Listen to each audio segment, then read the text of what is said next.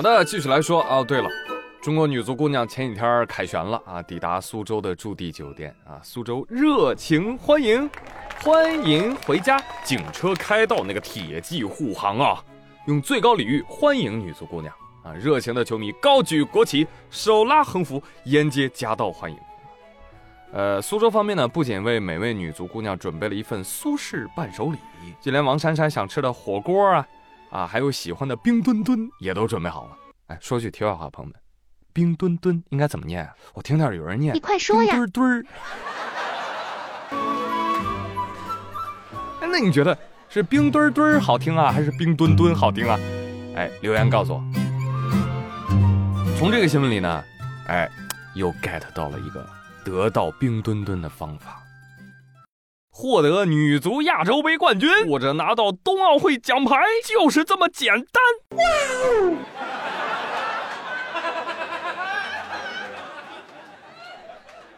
这时候雪融融跳出来说：“哎，怎么了？明明是一块送的，为什么不提我名字？” 呃，这个，嗯，就是世界的参差。当然你很好。但是没有办法啊，你就是被冷落的安陵容。大家可能不知道啊，男足跟女足下榻的隔离酒店是同一家啊，这可能是男足距离冠军最近的一次了。哎呀，好了，不提男足了，晦气。说奥运啊，据说奥运村的伙食老好了，朋友们，菜单拿过来，给大家读一读啊。中餐餐厅热主菜，滑蛋虾滑。荔枝鸡片，XO 酱炒牛肉，青椒炒牛肉，木须肉，糖醋巴沙鱼，西芹炒牛肉，酱爆鸡丁，照烧牛肉。哎呦，我不行了！哎呀，我坚持不住了。另外呢，你还有分亚洲餐台、欧美餐台啊，这就不一一细说了。反正你在哪儿什么都能吃了，什么日式大酱汤啊，哈，还有什么照烧鸡排呀、炸猪排呀、咖喱海鲜呢、烤肉啊，什么玩意儿都有。我劝你适可而止。后来统计了一下，说北京冬奥村要供应超过一千七百名代表团成员一天二十四小时的饮食，而其中啊，中国的饺子还有烤鸭特受欢迎，高峰时期一天吃掉一百多斤饺子，午餐时段消耗八十多只烤鸭。你没看吗？美国单板滑雪运动员茱莉亚·马里诺说：“哎呀妈，自从来到这儿了哈，我大概也就吃了两百多个饺子，啊，至于这个美国运动员为什么说东北话呢？这个入乡随俗嘛，对吧？冬奥的官方语言就是东北话啊。真的吗？我不信。啊，见谅啊，我英语不好。那还有在比赛间隙都得吃的豆包啊，同样也很火爆。马耳他的一位参赛选手就说了。”我每天能吃六个豆包。据报道说，这位可爱的运动员啊，这手揣着豆包参加比赛，哎，直播的时候啪叽摔了一跤，哎，起来之后摸了摸衣服口袋，哎，幸好没摔坏。嗯嗯嗯嗯，赢不赢的不重要，吃到就是赢到。真的是，这减肥减不下来啊！怪就怪中国菜太好吃了，你们回去的时候啊，都得改名字。叫胖墩墩，胖墩墩。哎，真的好害怕。比赛的时候突然掏出一把毛克，嗯，边嗑边等分儿。来来来，你也吃两颗。其实全世界都知道中国菜好吃，对吧？对呀。但是你知道吗？非有那么几个思密达说三道四，连中国美食都 diss。本届冬奥会上第十三期短道速滑男子一千五百米决赛，韩国选手黄大宪率先撞线，拿到本届冬奥会的个人首金，恭喜他！嗯嗯。在赛后采访的时候，黄大宪表示：“我觉得这场比赛是最干净的一场比赛，是我职业生涯最快乐的夜晚。如果我现在在韩国，我将会去大吃一顿。”来给大家翻译一下他大概意思。啊，就是之前没得奖，他觉得是因为在中国比赛不公平啊，不干净。今天啊，总算是公平了。然后后面又说要去韩国大吃一顿，是因为他们觉得奥运村伙食难吃，无法大吃一顿来庆祝。是的，没毛病。山猪吃不了细糠，棒子离不开泡菜。但是你知道吗？你们大韩民国的泡菜都是进口我们中国的，好吗？还有，那你确实在冬奥食堂没找到韩餐，那你不会转头看看吗？是吧？一扭头你就能看出来，在小料区，那不都韩餐吗？吃了老子的泡菜，还要含沙射影射老子，气死了！真的是啊啊！但气归气，其实他说这场比赛是最干净的一场比赛，我还是挺赞同的，因为他干净了，那全场就他妈干净了。要不是这次，我还以为他不扒拉人，不会滑冰呢。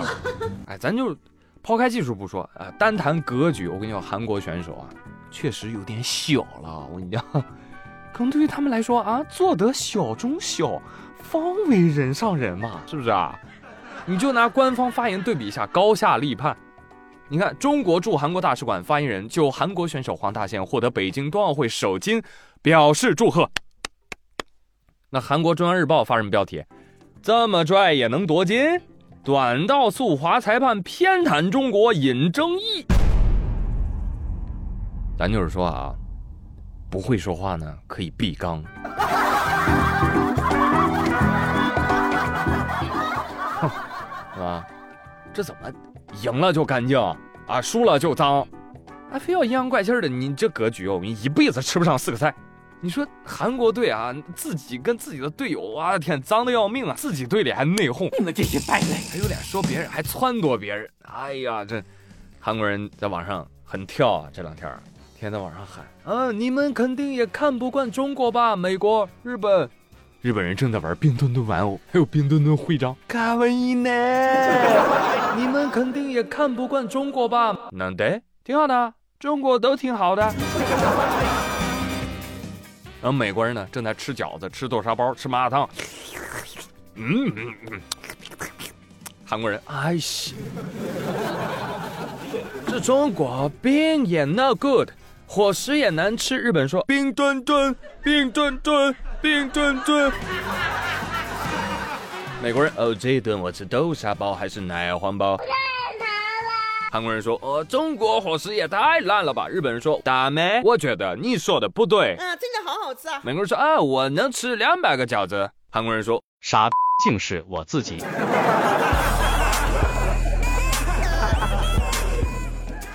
哟，怎么着？这一家三口不是这一家三口，怎么就因为我们 Chinese 一瞬间不团结了呢？啊，真是可喜可贺呀！基于目前韩国选手西巴不要脸的行径，我整理给大家听一听啊。黄大宪摔倒，韩国人怪北京冬奥的冰不行，韩国输了比赛，选手拒绝采访，直接离场。韩国就男子短道速滑一千米半决赛的结果进行申诉，但是被国际滑联严肃驳回。韩国人还说王蒙是犯规王。韩国前奥运冠军安贤洙因为出任中国短道速滑队的技术教练，家人被韩国人网暴。韩媒称，韩国和匈牙利决定将在本届冬奥会接下来的短道速滑当中合作。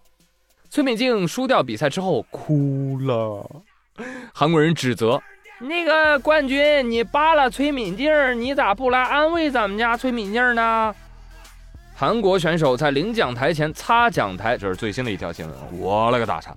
这个动作是加拿大队曾经在平昌冬奥会上扫韩国领奖台的，表示韩国队真脏。哈哈！但是这他妈的是加拿大人讽刺你韩国人的动作啊！这个动作你都偷偷来用在我们冬奥会上。你们不知道短道速滑修改规则，就是因为你们韩国队太脏了吗？哎，而且这位韩国选手，你参加这个项目是速滑，哎，速滑速度滑冰，两人一组，一人一道，不会碰撞。你输了，就是因为比别人慢，只有这一个原因。你没拿金牌，你搁这内涵啥呢？滚一边去！是废物，宝宝，你不是真成人。还是我们的高廷宇棒棒，哎，又为中国队金牌加一。偷国啊，这下真是坐实了啊，什么都偷。那那朋友们，问题来了，怎样避免被偷国人偷呢？其实我们的古代先贤就给出了办法。前两天，韩国国立扶余文物研究所表示说，去年在中青南道公州武宁王陵附近出土的木砖，确认是由中国古代工匠制造的。为什么呢？因为经过鉴定啊，木砖侧面刻了一句话，上书几个字儿：“造此是建业人也。”啊，建业哪儿？南京啊，啊，南京的古称。啊，现在南京还有建业区呢。老祖宗还是很有先见之明的啊，早早的留下证据，啊，论给作品加水印的重要性。啊，当然我们也不用高兴太早啊。韩国人，韩国人，偷盗技术非常的高超，啊，我相信他们会连夜把一个城市改名叫建业的。啊，就这群思密达，我跟你讲，在我们南京啊，你这个样子是会拿去做盐水鸭的哦。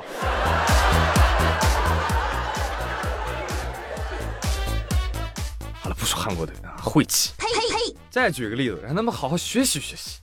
我国选手苏翊鸣完成了历史性突破，为中国队拿下了2022北京冬奥会男子单板坡面障碍技巧银牌。但是围绕这场比赛裁判判罚的争议一直在继续。这个冬奥会单板滑雪裁判长舒马蒂奇接受英国记者采访时承认，啊，说裁判组啊没看到。击败苏翊鸣夺冠的加拿大选手马克思·帕罗特在比赛中出现的抓板失误，啊，没看到这个失误，给的分呢高了点哎呀呵，然后广大网友就沸腾了啊，各种鸣不平。不久，苏翊鸣和教练就发表长信，豁达表示理解实时打分的困难性，同时也感谢所有的裁判，恳请公众终止批评。而且值得一提的是，苏翊鸣的妈妈也在朋友圈点赞裁判认错的那条新闻，并且写道：“说生活就是这样，要做强者和勇士，就是要朝前看。儿子，大跳台等着你加冕呢。”你看看，又是一个大格局的妈妈啊！另外一个是谷爱凌的妈妈啊，我们找一期单独聊一聊。啊，当然了，如果还有谁不认识苏一鸣的啊，可以去看看电影《智取威虎山》，他就是电影当中那个超会滑雪的小栓子。是的，他如今成功的从电影频道来到了体育频道，这多好啊啊！不像有的艺人从电影频道去到了法制频道，是吧？哎，同样都是十七岁，啊，人家苏一鸣。登上了奥运会的领奖台，而我却还在为买不到冰墩墩而苦恼。稍等一下，啊，不对，不对，不对，不对，我比苏一鸣大一点啊，过了年我就十八了。啊。